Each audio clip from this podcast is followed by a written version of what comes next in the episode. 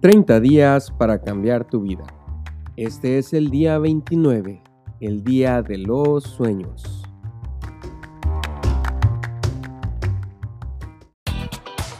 Hola, yo soy Eri Sánchez y estás en el podcast Semillas de Bendición, donde trataremos temas como liderazgo, emprendimiento, coaching, desarrollo personal y por supuesto crecimiento espiritual te comparto mis experiencias con el único propósito de generar cambios poderosos en la tuya.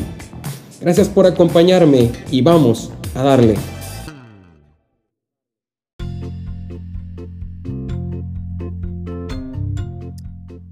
Cuando un sueño se hace pedazos. No temas soñar en grande. Probablemente no hay una expresión que hoy repitan más los oradores en los discursos de graduación. Pero, ¿qué haces cuando sueñas en grande y ese sueño se hace añicos con la misma rapidez con la que se derrumba un castillo de arena a la orilla del mar? ¿Qué haces cuando te has preparado arduamente para el examen que te abrirá las puertas a la universidad de tus sueños y fracasas? ¿O cuando no te seleccionan para integrar el equipo de fútbol de tu colegio? ¿O cuando el amor de tu vida que rechaza? Según Adam Greenberg, tienes dos opciones. Puedes permanecer en el suelo sintiendo lástima por ti mismo o puedes levantarte e intentarlo de nuevo. Adam Greenberg, exjugador de béisbol, sabe de qué está hablando. Cuando la vida te lanza una bola curva. Si alguien soñaba en grande desde muy temprana edad, ese era Adam. Su sueño era jugar béisbol en las grandes ligas. No tenía la altura ni el peso adecuado, pero la sobrada determinación estaba en él. Quizás eso fue lo que le ganó un contrato con los Chicago Cubs, los cachorros de Chicago. Su sueño se hizo realidad cuando el 9 de julio del 2005, en Miami, Adam Greenberg jugó su primer partido en las ligas mayores. Ese día, los Cubs enfrentaron a los Marlins de Florida. Entre los miles de fanáticos presentes, sus padres lo observaban. Mejor, imposible. Cuando le llegó su turno al bat, Adam no podía contener la emoción. Entonces el lanzador Valerio de los Santos se preparó. Su primer lanzamiento fue una recta cronometrada en 92 millas por hora. Adam se dio cuenta de que iba directo a su cabeza. ¿Será una curva? pensó. Solo tenía décimas de segundo para decidir qué hacer. Cuando trató de apartarse, ya era demasiado tarde. La pelota lo golpeó directo en la cabeza. En cuestión de segundos, el entrenador del equipo ya estaba a su lado. ¿Dónde estabas? Hace dos días, le preguntó el entrenador. Estaba en las ligas menores, respondió Adam. Y no voy a regresar. En efecto, no regresó, pero tampoco pudo jugar el béisbol por mucho tiempo. ¿Sería ese el final de su sueño? ¿Tantos sacrificios para eso? Un solo turno al bat, un lanzamiento. Durante siete años, Adam luchó para mantener vivo el sueño de regresar a las grandes ligas. En ese tiempo, vio cómo sus amigos lograban graduarse, conseguir buenos trabajos, establecerse en sus vidas. ¿Debía él seguir insistiendo en jugar béisbol? Cuenta él que una mañana en el 2011 decidió viajar a Sacramento, California para entrevistarse con Dusty Baker, manager de los Cubs, el día en que recibió el pelotazo. Baker había sido un apoyo moral para Adam durante los años en los que había tratado de regresar, pero sin éxito. Adam le preguntó a Baker si debía regresar a las ligas menores, con la esperanza de un día jugar en las grandes ligas. Adam, le respondió Baker, tu vida es más valiosa que el béisbol. Tienes lo que necesitas para moverte al siguiente nivel. De inmediato, Adam recordó un mensaje telefónico que Dusty Baker le había dejado en su grabadora. En su mensaje, Baker le decía, Adam, Dios tiene un plan para ti. Sigue creyendo, nunca te rindas. Ahora, Adam entendió el significado de ese mensaje. Dusty no está hablando del béisbol cuando me habló del plan de Dios. Ese mismo día, Adam renunció al béisbol. ¿Qué haría ahora con su vida? Bueno, podía permanecer en el suelo, sintiendo lástima por sí mismo, o podía soñar de nuevo. Y la vida le había lanzado una curva, pero él decidió seguir soñando. Fue así como la misma pasión que había sentido por el béisbol. Adam creó una industria para vender suplementos nutricionales. Más tarde, creó una empresa de salud y acondicionamiento físico.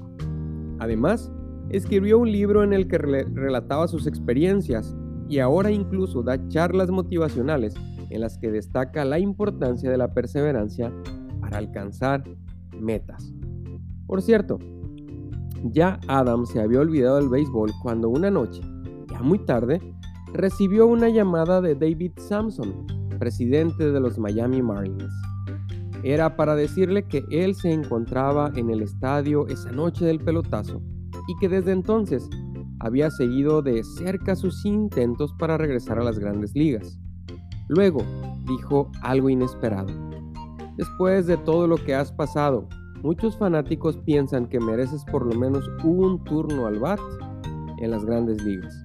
Esa noche, Samson le extendió un contrato de un día para jugar con los Marlins. ¿Quién lo podía creer? De nuevo en las grandes ligas por un día. El 2 de octubre del 2012, Adam regresó al mismo lugar donde siete años antes sus sueños se habían derrumbado. Cuando tomó su turno al bat, la multitud de pie le dio una sonora ovación. Esa noche, Adam no tuvo éxito en su turno al bat, pero cuando iba de regreso a la cueva de los Marlins, de nuevo los fanáticos de pie lo ovacionaron también sus compañeros de equipo le aplaudieron.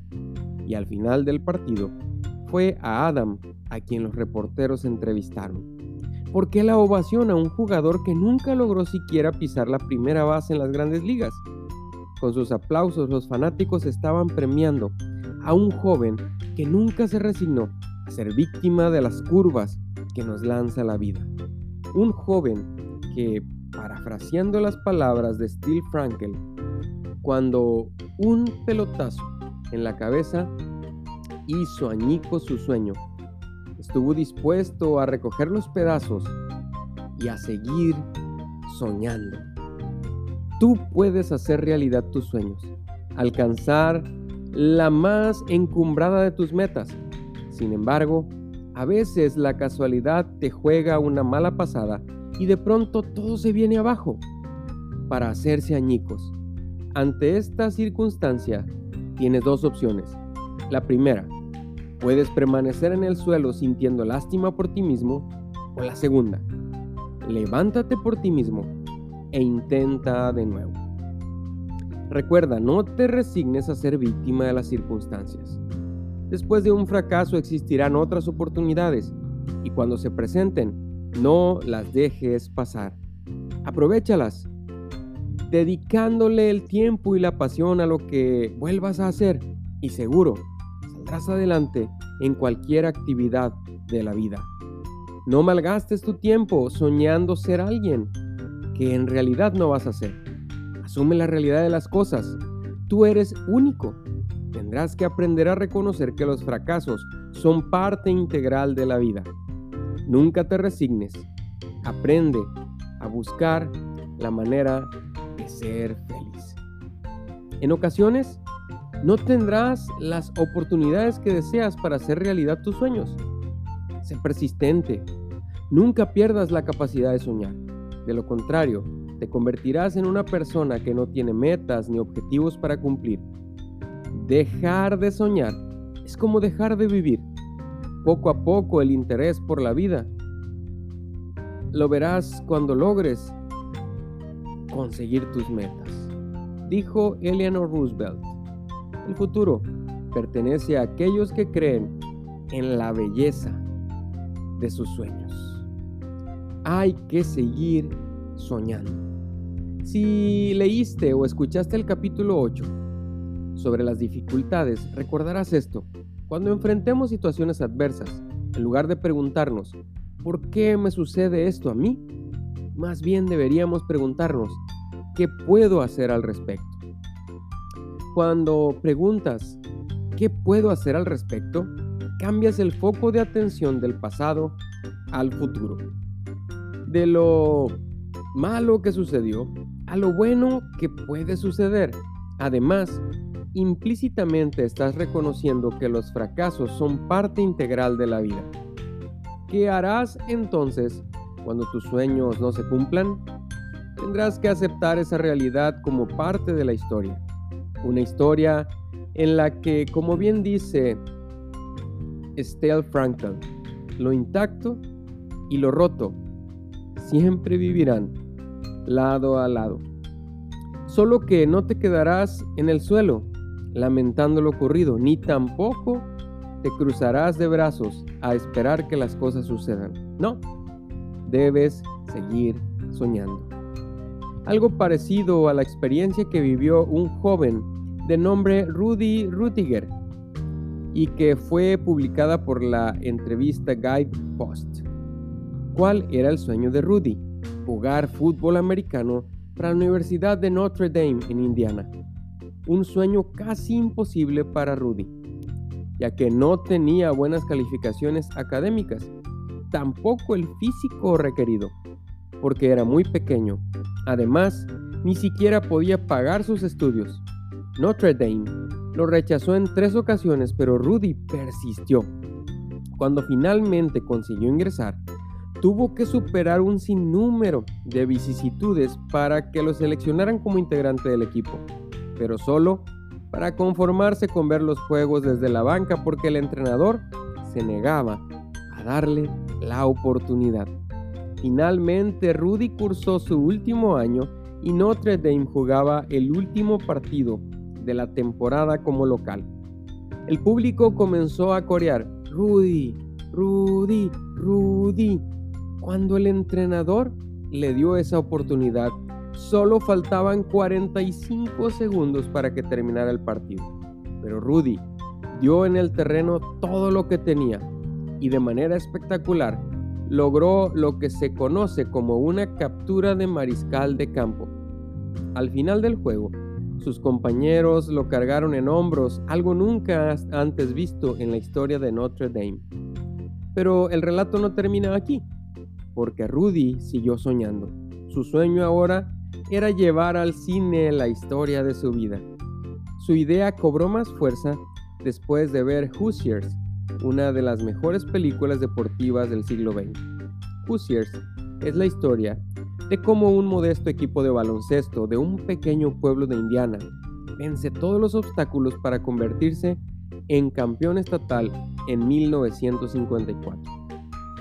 Durante 16 años, Rudy perdió la cuenta de la cantidad de cartas que escribió a diferentes estudios cinematográficos, los incontables viajes a Los Ángeles y a Hollywood para realizar infructuosas entrevistas, solo para ser rechazado una y otra vez.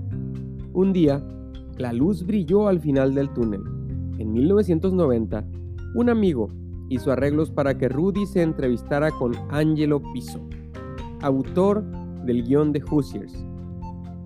Dos años después, Angelo llamó a Rudy para decirle que David Anspaugh, el director de Hoosiers, había aceptado producir la película y que tratara de conseguir una entrevista urgente con las autoridades de Notre Dame. Era un viernes y la entrevista debía ser el lunes. Milagrosamente, el padre Bauchamp vicepresidente ejecutivo de la universidad, accedió, pero sin prometer nada. Ese lunes, cuando la entrevista terminó, Rudy pudo ver el rostro de Ángelo, que el proyecto había sido aprobado. Sin poder contener la alegría, Rudy lo abrazó ¿Cómo lograron convencer al padre Baucham? preguntó Rudy. No lo vas a creer, respondió Angelo.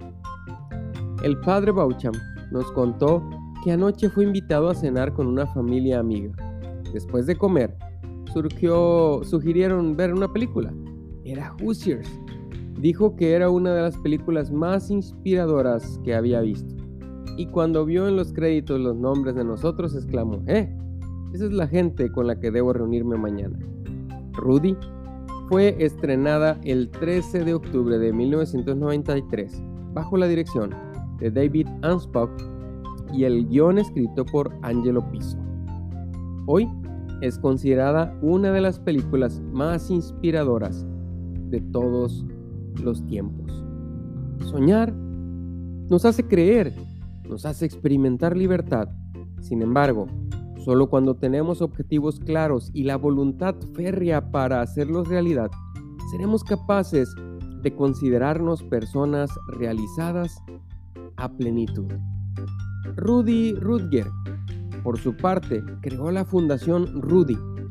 Hoy viaja por el mundo contando las historias de cuán lejos un pequeñín pudo llegar con fe y determinación, y animando a grandes y a chicos a no darse por vencidos al enfrentar obstáculos. Si tú, al igual que yo, has visto algunos de tus sueños hacerse pedazos, son dos las opciones que tenemos. Una, permanecer en el suelo lamentando nuestra suerte. Y la otra, levantarnos y seguir soñando. Yo ya tomé mi decisión. ¿Qué decides tú?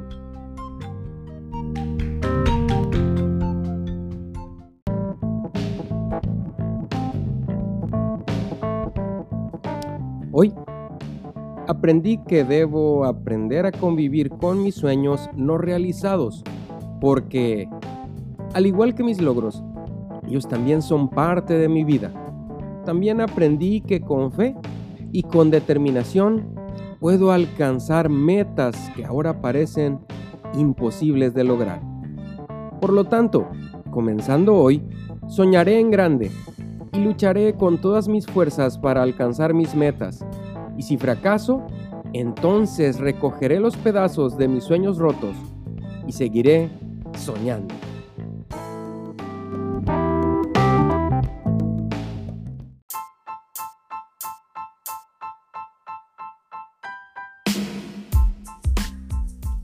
Espero que este tema haya traído algo especial para tu vida, que haya sembrado una semilla de bendición en ti no olvides suscribirte y compartirlo porque tal vez, solo tal vez, esta sea la palabra que esa persona importante para ti está esperando para su vida. Muchas gracias, nos vemos a la próxima.